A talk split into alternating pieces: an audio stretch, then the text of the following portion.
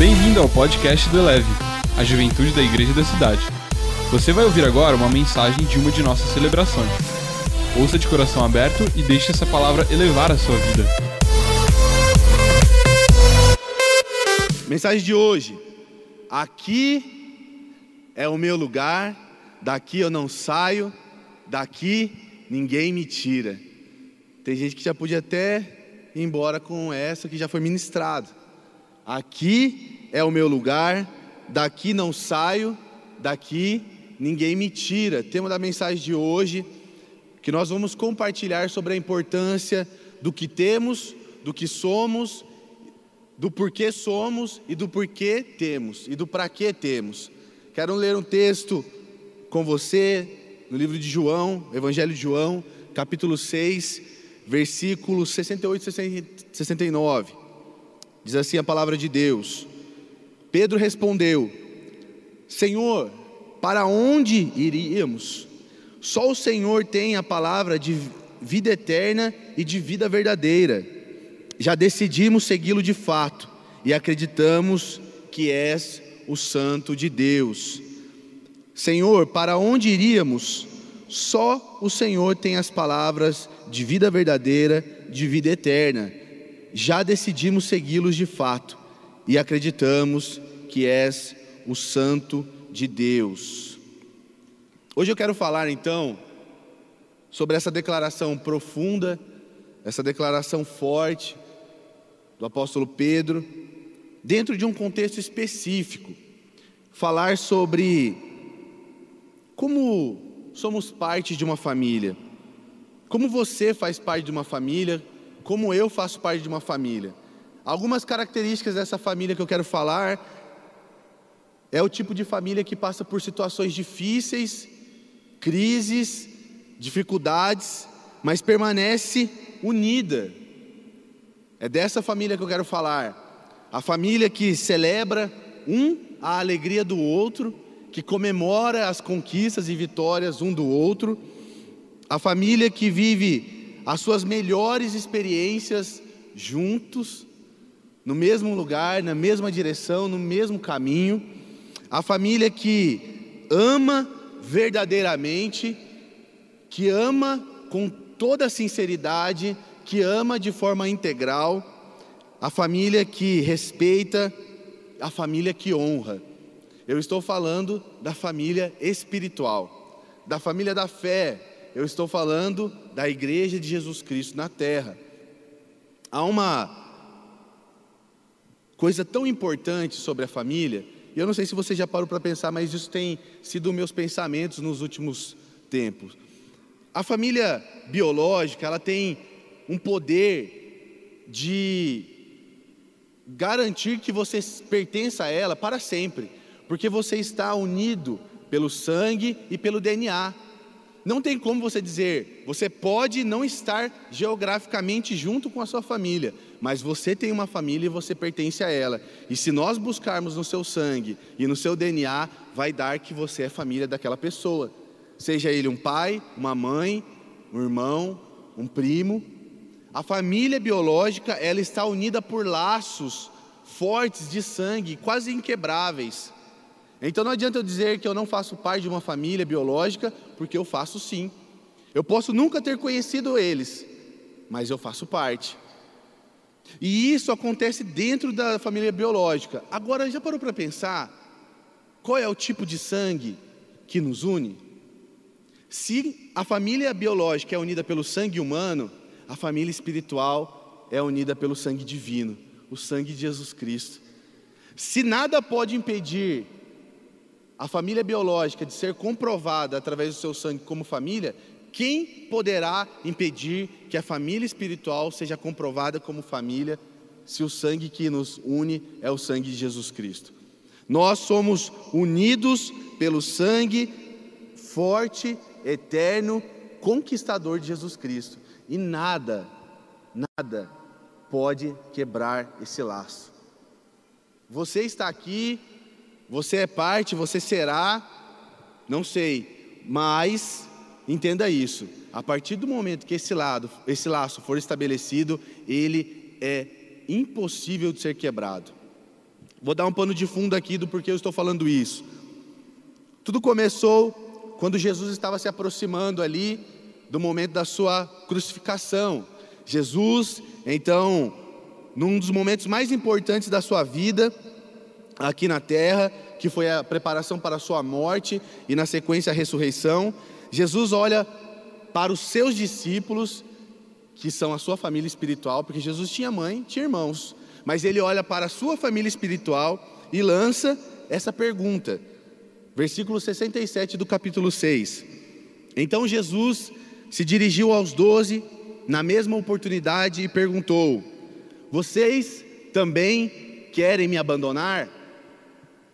Essa pergunta não foi feita para a família biológica, mas para a família espiritual.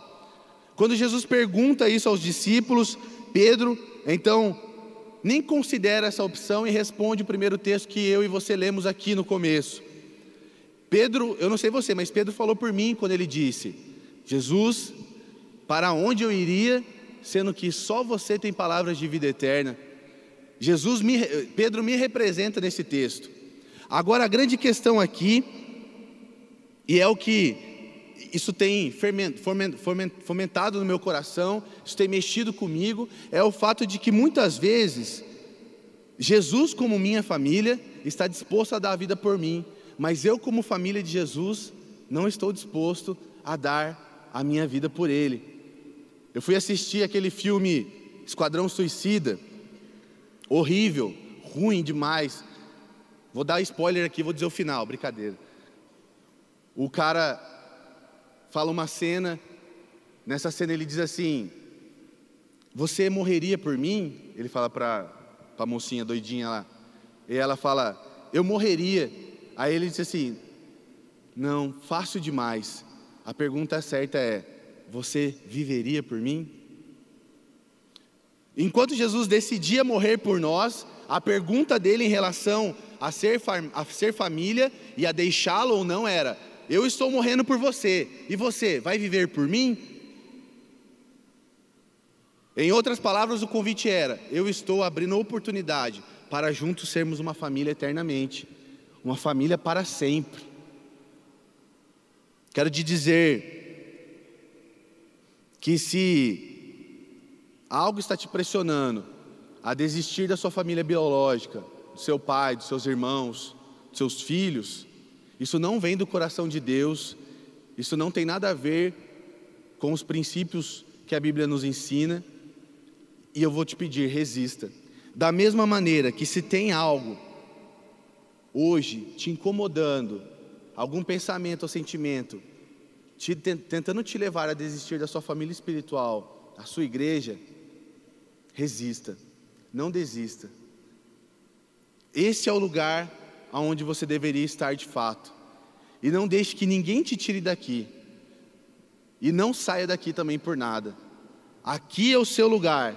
Daqui você não sai e daqui ninguém te tira. Decida dizer esse sim de viver para Jesus. De olhar para Ele e falar assim: você é a família que eu precisava. Porque em alguns casos, eu tenho visto que as pessoas elas é, largam fácil, abandonam fácil esse lugar, qualquer coisa, larga tudo, larga, não, na verdade não larga nada, né? Não larga emprego, não larga namoro, não larga vícios, não larga comportamentos agressivos, mas larga igreja, larga a família da fé, o único lugar que não poderia largar. Vocês estão entendendo o que eu estou falando aqui? Sim ou não? Eu estou dizendo isso porque esse momento aqui não é o momento onde eu palestro vocês e dou liçãozinha de moral. Esse é o momento aqui onde eu compartilho o que eu experimento com Deus e com essa família e desejo que você viva também. E eu posso dizer que nesse lugar chamado igreja, família da fé, eu fui totalmente recuperado.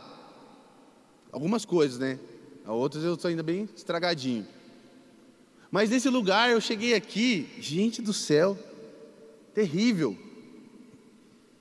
Mas foi aqui que eu conheci a minha esposa, foi aqui que eu me casei. Aqui eu, tenho, eu falo isso, os meninos dão risada de mim, mas aqui eu aprendi até me vestir direito. Eu, eu era um jacu. Não sabia, não sabia usar uma peça de roupa. Pastor Marcos falava assim: Felipe do céu, não, não. Tá, tá ruim, filho. Vai. E aí eu olhava, falava assim, cara, mas por que que ele está se envolvendo com a minha roupa? Tem tanta coisa errada em mim. Mas família é isso mesmo.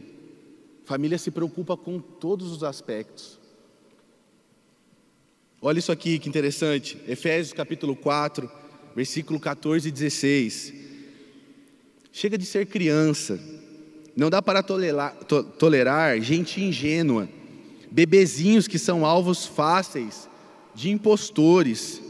Deus quer que cresçamos, conheçamos toda a verdade e a proclamemos em amor, a semelhança de Cristo em tudo.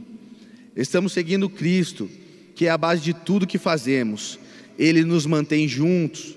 Sua respiração e seu sangue fluem através de nós, nutrindo-nos para que possamos crescer com saúde em Deus, fortalecido em amor.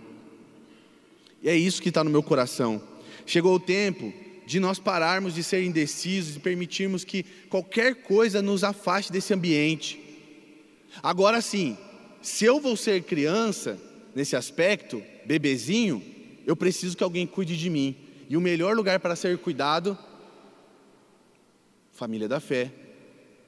Agora, se eu vou ser adulto e decidir entender tudo o que está acontecendo, o melhor lugar para cuidar de quem ainda não está pronto. Entre uma e outra coisa, existe sempre um ponto em comum que converge: a família da, a família da fé, a igreja. Eu amo a minha igreja, eu amo a minha família da fé. E eu me sinto irmão de todo mundo aqui, de verdade. Eu abraço, eu beijo, eu brigo com alguns. Eu faço almoço em casa para outros. Porque são todos meus irmãos. Chama eu, né?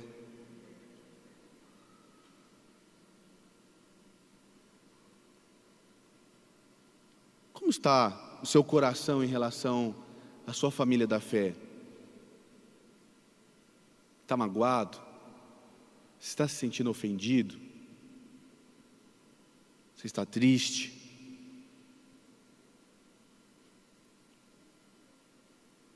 A família, a gente não troca. Da família, a gente não desiste. A família tem aquele negócio, né? Eu posso até falar um pouquinho mal da minha família, mas se eu ouvir alguém falando, ah, tá, se alguém falar mal da minha família. Eu até reclamo às vezes, não aguento a minha família. Mas se eu escuto alguém falando mal da minha família, eu viro um leão, cara. Ó, segura a mão aí, cara. Você está falando da minha mãe, do meu pai, da minha irmã, do meu irmão. E meu irmão é, todo mundo sabe, né? Meu irmão dá trabalho. Dá para o Lucas lá no Extreme. Mas juntos nós vamos aqui desenvolver quatro princípios básicos para sobrevivermos aos ataques contra a família espiritual, contra a nossa família espiritual. Nós vamos nos fortalecer nessa noite aqui e ninguém vai conseguir tirar de nós o que nós temos. O que nós temos de melhor a família espiritual. E aí, se você sai agora e não ouve o que eu estou falando, depois não adianta falar, ai, a igreja, tá bom? Seja homem, para assumir aqui e assumir consequências depois.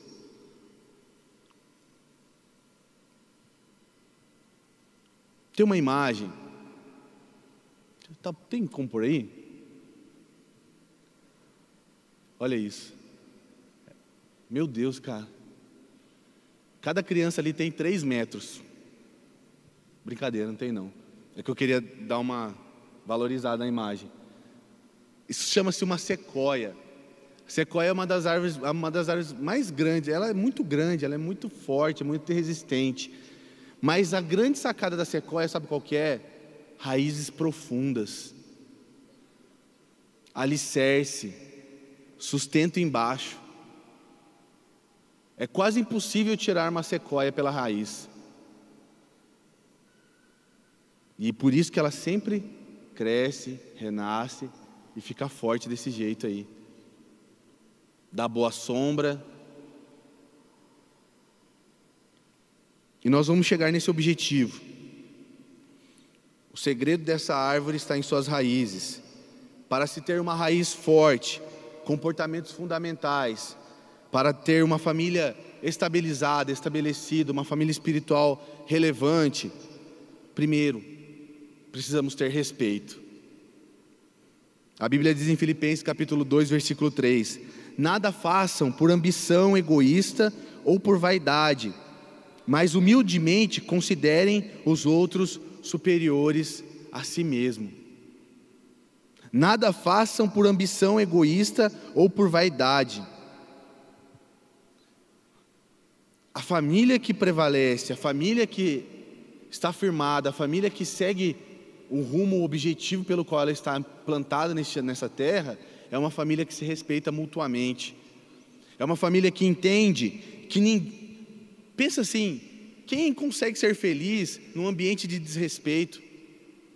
Quem consegue ser satisfeito num ambiente onde não se tem uma abertura para ser ouvido e para ouvir? O respeito, ele está muito ligado a uma palavra na etimologia que, se, que faz referência à autoridade. Respeitar é olhar as pessoas como autoridade. Não é só o líder, não é só uma pessoa. Todas as pessoas, de alguma forma, exercem autoridade. E o respeito, ele está ligado a isso. Quando nós respeitamos, nós evitamos fofoca nesse ambiente. Imagine uma igreja, uma família, uma comunidade, uma cidade, um país sem fofoca. Jesus é o sonho do Pai. Fofoca é feio. Tem um ditado que fala assim: mulher fofoqueira é feio, homem é pior ainda. É, é, é ruim para os dois. A fofoca não foi feita para os filhos de Deus. A fofoca não é parte de alguém que respeita. Se tivermos respeito, nós evitamos mentiras. Nossa, o que tem de mentira rolando nos bastidores meu Deus, é cada absurdo. Tem gente que chega em mim até hoje, até hoje tem gente que chega em mim e me fala assim: ah, porque pegava mal com você, porque falaram para mim que você falava isso. Eu, gente, eu nunca falei isso na minha vida. Falaram para mim que você só queria andar com alguns. Que mentira. O respeito, ele traz credibilidade. Ah, ninguém me ouve. Significa que está faltando respeito aí. Seja um cara de respeito, seja uma mulher de respeito, e a credibilidade vai aumentar. O texto está dizendo especificamente que nós devemos considerar as pessoas como autoridade sobre a nossa vida. Ah, e um recado aqui, tá? negócio do respeito. Tem um grupinho que diz assim: Ah, eu falo mesmo, eu sou sincerão. Banana para você, viu? Isso é papo furado. Isso é picaretagem. Tem como falar, ó, eu já defini para mim, só opina na minha vida quem ora por mim. Só dá palpite na minha vida quem ora, me abençoa, me protege espiritualmente. Se você não ora por mim, isso é respeito. Eu oro por você. Por isso que nós devemos respeitar os nossos líderes. Pensa num povo que paga preço orando. Seu líder. Ora por você todos os dias, eu tenho certeza. Porque você bem é o alívio dele. Você indo bem, ele está tranquilo da vida. Você acha que seu líder gosta de ver você? Nossa, cara, que bom que ele está se ferrando em tudo. Não é, tá? opiniões relevantes. são aquelas que eu posso dar sem causar nenhum desconforto na vida da pessoa, sem causar nenhum estresse. Eu posso dar e a pessoa vai receber. Essas são opiniões relevantes. Se a opinião que você tem sobre alguém vai destruir aquela pessoa, significa que ela não precisa ser dada, que ela não vem de Deus e que você pode guardar ela.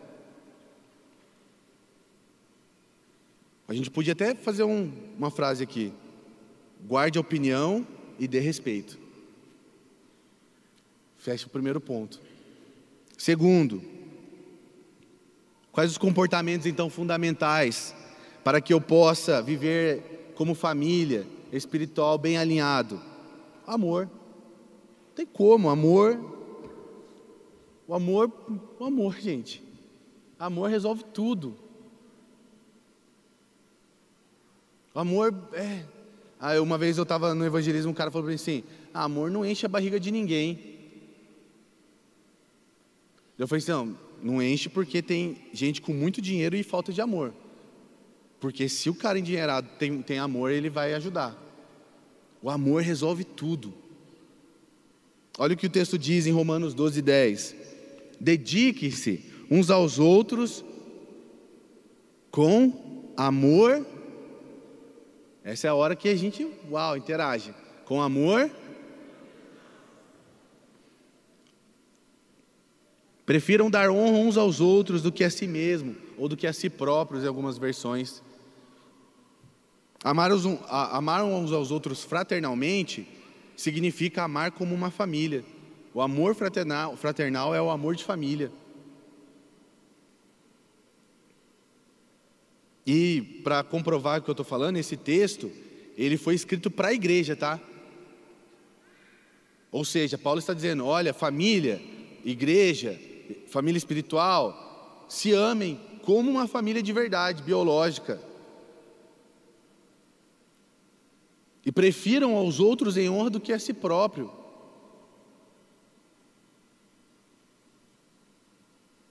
É triste ver como que dentro da família, muitas vezes, as pessoas estão tentando, lutando, investindo tempo para prejudicar o outro, para poder depois dizer: Ah, eu avisei. Dentro da família espiritual, dentro da sua igreja, pratique amor. Ame todo mundo e prefira o outro em honra. Se eu chegasse aqui e falasse para vocês, tem um caso de, uma, de um sei lá, um tio que abusou sexualmente de uma criança, uma sobrinha, o que, que você diria? Você ficaria chocado, não ficaria? Porque você diria assim: meu Deus, é uma família abusando da própria família. Agora você entende o que eu estou dizendo?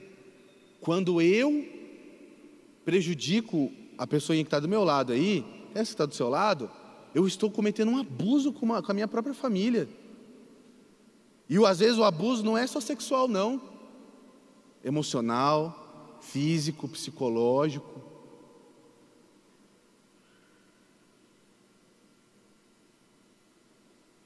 Aonde tem violência, tem falta de amor.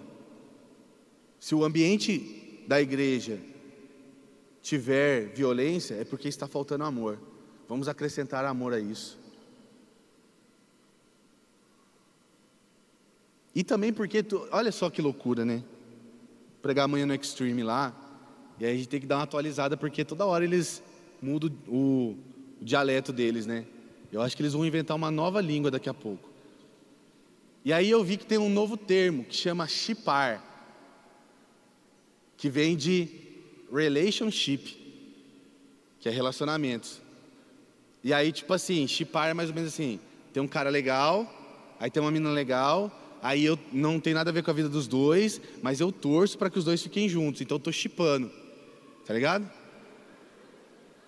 Aí surge aqueles nomes misturados, sabe?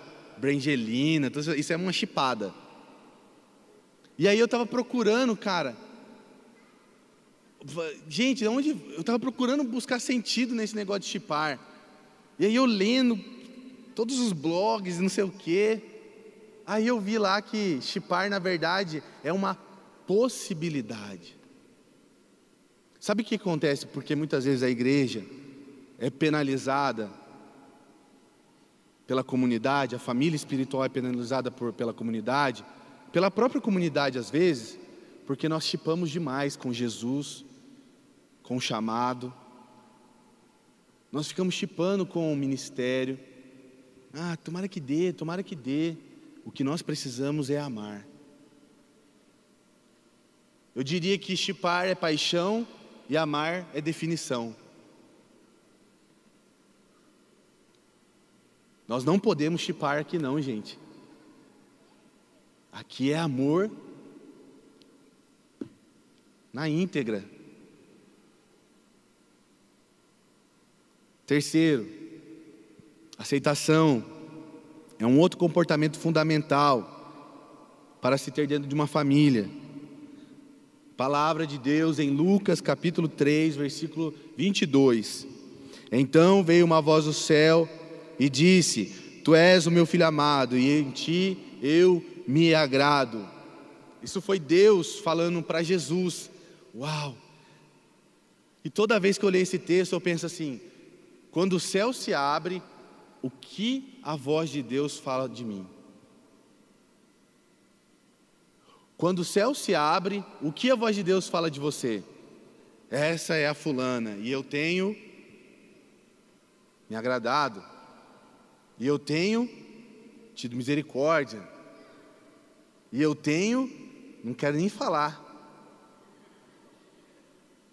Qual, qual é a afirmação que Deus faz sobre nós? Eu vou dizer para você, a afirmação que Deus faz sobre todos nós aqui, essa família espiritual. Essa é a minha igreja amada e eu tenho me agradado dela. Isso não muda. Deus tem prazer na igreja dele. Por isso que ele criou a igreja.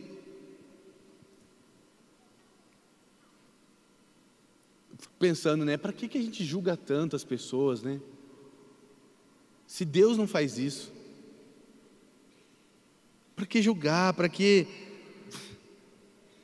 Nossa, é toda hora alguém falando de alguém, historinha de alguém. Ai, é tão desgastante. Tem gente que chega em mim, né? Felipe, eu queria falar com você, tal. Tá bom, vamos conversar aqui, o que, que é? Então, é que aquele fulano, aí já, já desanimo, já não quero nem conversar mais. Vem falar de fulano. De fulano lá, Jesus já pega ele, já já. O discipulador dele, conversa com ele daqui a pouco. Daqui a pouco ele está melhor. E aí? Ó, julgamento é uma coisa assim, gente. Você fala para passar vergonha depois. Porque a pessoa pode dar uma guinada, uma virada, e você fica com aquela cara de mané depois. Tipo, nossa, é, né? Aí daqui a pouco a pessoa está aqui, pregando para você.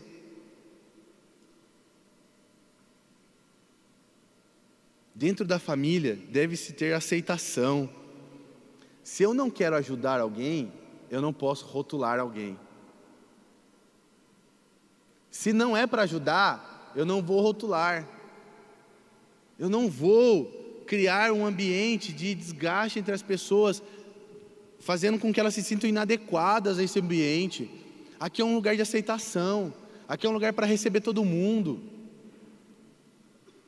Aqui é um lugar de opiniões diversas. O Chris Valentin ele fala assim, ó, sabe onde está a unidade? Na diversidade. É num ambiente onde todo mundo é diferente é que há necessidade de ter unidade. Ah, que aquele fulano não pensa igual eu. Sabe o que eu ouvi uma vez nosso amado, querido pastor Fabiano dizer? Quando se tem dois iguais, um é descartável. Eu não quero ter ninguém igual eu aqui. Eu quero ter pessoas diferentes de mim mesmo. Pelo amor de Deus, sejam diferentes de mim.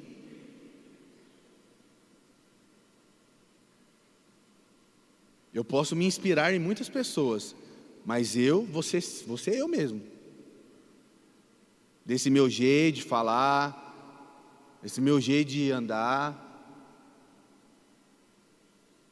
esse meu jeito de curtir a vida. A igreja é lugar de aceitação. Para você, você lembra como que você foi aceito aqui? Eu lembro de como eu cheguei aqui arrebentado. Agora, uma coisa que eu não esqueço, em nenhum momento, é que foi me dada uma oportunidade aqui. E essa oportunidade aqui mudou minha vida. Por isso aqui é meu lugar, daqui ninguém me tira. A não ser que o pastor me envie para outra cidade. Aí eu vou. Como eu já fui. E estou bem resolvido com isso também.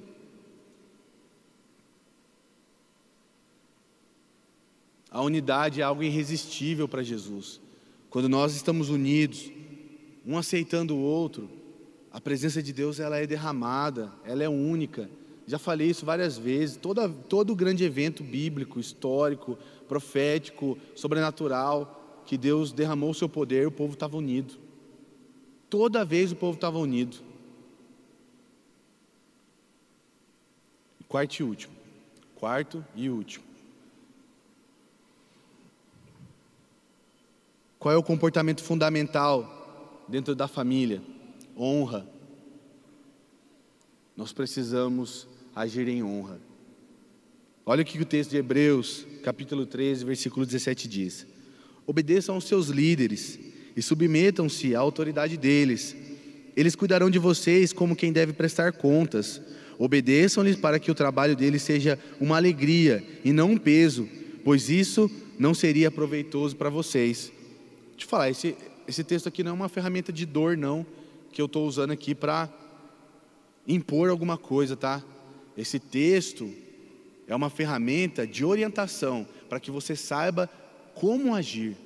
E quando eu falo obedecer nesse texto, ele está dizendo: escute e confie.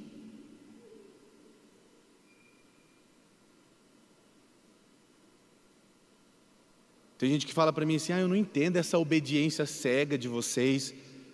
Eu já olhei, mas cara, eu não sei de onde você tirou isso, cara. Eu estou obedecendo bem consciente do que eu estou fazendo. Eu estou entendendo certinho o que eu estou obedecendo. Nunca fiz nada no escuro aqui. Tudo que eu fiz foi muito consciente do que eu estava fazendo. A honra não foi criada para ser parcial. A obediência não foi criada para ser seletiva. Não, eu obedeço aos meus líderes. Só que no meu trabalho ninguém opina. Só que no meu casamento ninguém opina. Se é para fazer alguma coisa que Jesus estabeleceu, vamos fazer direito e completo. Eu vou ser o melhor obediente que existe. Eu vou ser o melhor honrador que existe, nem sei se existe essa palavra. Quando compartilhar minha vida aqui com vocês, minha família. Quando eu cheguei aqui na igreja, meu coração sempre ardeu por evangelismo. Na época, quem era o líder era o pastor Lucas Pacheco. E eu achava que o Lucas não queria que eu servisse com ele. Eu achava que o Lucas nunca me chama para nada, cara. Miserável. E aí um dia eu sentei, e eu sempre vi que ele tinha muitas habilidades, né? Lucas canta, é modelo, um monte de coisa, faz arte, todas as artes, né? Aí eu falei, cara, ele nunca vai me chamar porque eu não sei fazer nada. Aí eu marquei um horário, liguei para Elisângela na igreja, marquei um horário e sentei lá na frente da mesa dele assim. Falei, cara, eu preciso servir no evangelismo, eu amo. Eu amo evangelizar. Eu quero te dizer que eu não sei fazer nada, mas eu sei obedecer bastante. Pode pedir.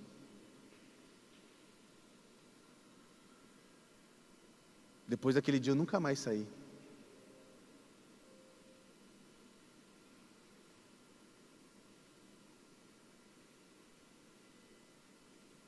Na família espiritual nós precisamos de honra. Não podemos gerenciar.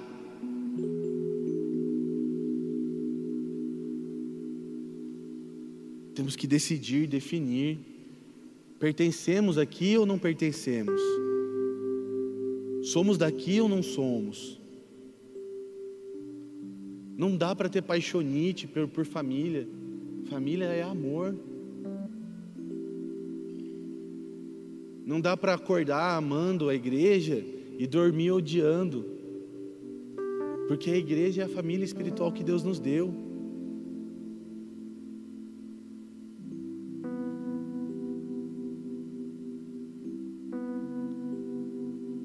Não é possível que eu seja tão burro de estar falando um negócio desse aqui para tantas pessoas. Eu não quero que você tenha um entendimento da igreja a partir do que eu estou falando. Eu quero que você tenha um entendimento da igreja, da sua família espiritual, a partir da sua própria experiência com Jesus, a partir da sua própria experiência de crescimento, de alegria, de prazer, de conquistas nesse lugar. Nós estamos aqui junto com a três. Quantos desses a três casaram aqui? Levanta a mão aí. Nós estamos aqui com Eleve Livre também. Quantos de vocês, há menos de um ano atrás, ou há um ano atrás, estavam hoje se preparando para fazer qualquer outra coisa que estava destruindo a vida de vocês?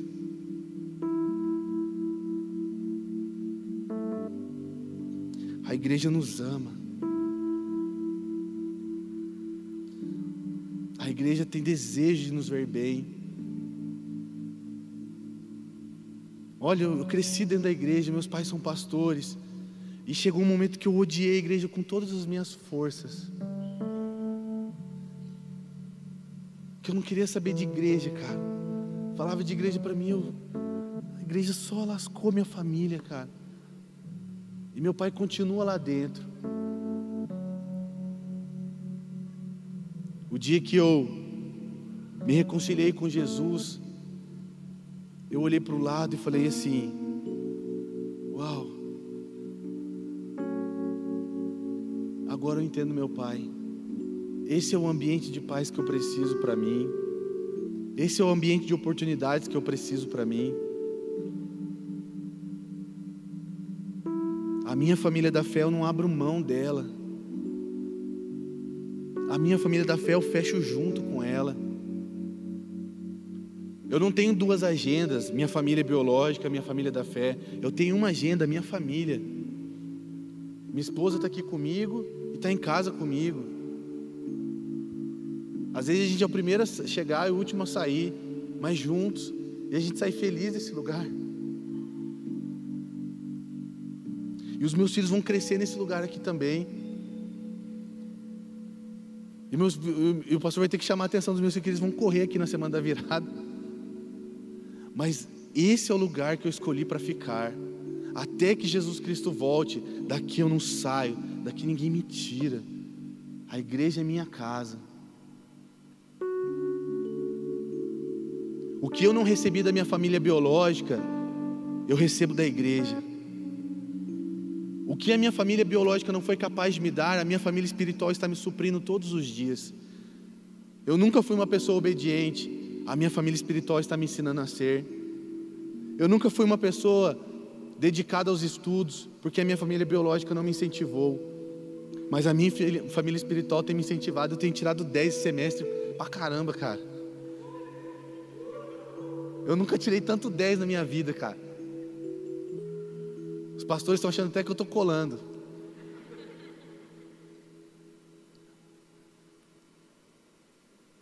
Mas esse lugar que você está, não só o espaço físico, mas esse ambiente, as pessoas que estão do seu lado, é para sempre. Nós estamos nos vendo aqui e vamos continuar nos vendo na eternidade.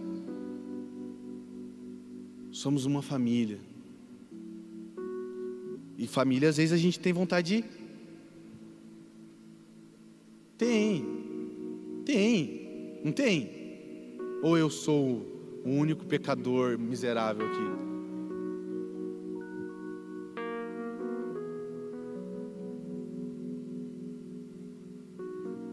Se você puder fechar seus olhos por um instante.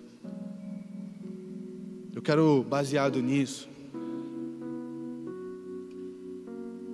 baseado nessa reflexão, nesses princípios, naquilo que eu vivencio, naquilo que você tem vivido aqui, aquilo que você tem ouvido falar,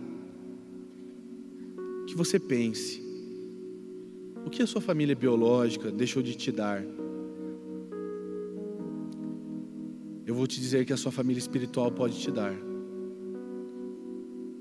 O que mais faz falta no seu coração, na sua história, que a sua família biológica não te deu? A sua família espiritual pode te dar. Isso é ser profundo. Isso é ser cheio do Espírito Santo.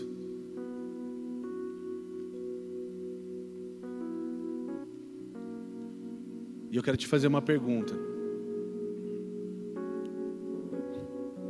Você está aqui pela primeira vez, ou você já tem vindo alguns dias, mas ainda você não se posicionou, você ainda não sabe, se tinha dúvidas quanto à sua decisão, quanto àquilo que você precisava fazer em relação à sua vida, para onde você está indo, quem você é, qual é o seu lugar. E hoje eu quero te dar essa oportunidade, assim como eu tive, escolher Jesus Cristo, para que Ele derrame em você o sangue precioso dele e te torne uma família, sendo Deus o nosso Pai e essa igreja, os seus irmãos. Uma família que vai te dar suporte, que vai rir com você, chorar com você. Uma família que vai te abençoar. Felipe, eu não tinha nunca olhado nessa perspectiva. Eu nunca tinha decidido por Jesus, escolher Jesus. Hoje eu escolho. Eu quero entregar a minha vida a Jesus Cristo. Eu quero recebê-lo como meu único e suficiente Salvador. Eu quero ser parte dessa família. Eu quero ter cura no meu coração, nos meus sentimentos. Eu quero viver em honra. Eu quero ter respeito e dar respeito. Eu quero ser aceito. Eu não sei o quanto isso te anima, te empolga, te motiva, mas a mim isso me faz continuar. Isso me faz ver que nós estamos no caminho certo. Isso me faz ver que essa família vai continuar crescendo. Isso me faz ver que faz Vale a pena continuar, vale a pena insistir, vale a pena permanecer, vale a pena chorar, vale a pena sorrir, vale a pena ser parte de uma família espiritual. Para mim vale muito a pena. Jesus, obrigado pela essa, por essa noite, por cada vida aqui, Senhor. Nós estamos em festa, nosso coração celebra, se agrada, porque o Senhor mesmo decidiu hoje marcar a vida de cada um desses com alegria, com um tempo novo, com bênçãos dos céus. Eles vão prosperar nas suas vidas financeiras, profissionais, acadêmicas. Eles vão viver os melhores dias da vida deles aqui. Vão ser anos de conquistas. Vão ser, Senhor, dias de vitória, dias de sorrir. Eles não vão mais ter parte com o passado, com a orfandade, com a iniquidade, com o mal. A vida deles está coberta pela Sua presença e por uma família que é apaixonada por eles, uma família que ama eles de verdade, legitimamente. Nós abençoamos aqui como eleve esse, esse, esses queridos que estão aqui na frente e essas decisões tomadas. Obrigado por essa noite. Obrigado porque a Sua palavra, mais uma vez, não voltou vazia. Ela é importante, preciosa. Que além de termos ouvido, que possamos assimilar e colocar em prática para a glória e o louvor do teu santo e bendito nome, para que essa cidade entenda que aqui é uma família de verdade. Em nome de Jesus. Amém. Amém. Amém. Elevou sua vida? Compartilhe. Se você quer tomar uma decisão por Jesus, ser batizado, servir no Eleve ou saber algo mais, acesse elevesuavida.com ou envie um e-mail para juventude@elevesuavida.com. Que Deus te abençoe.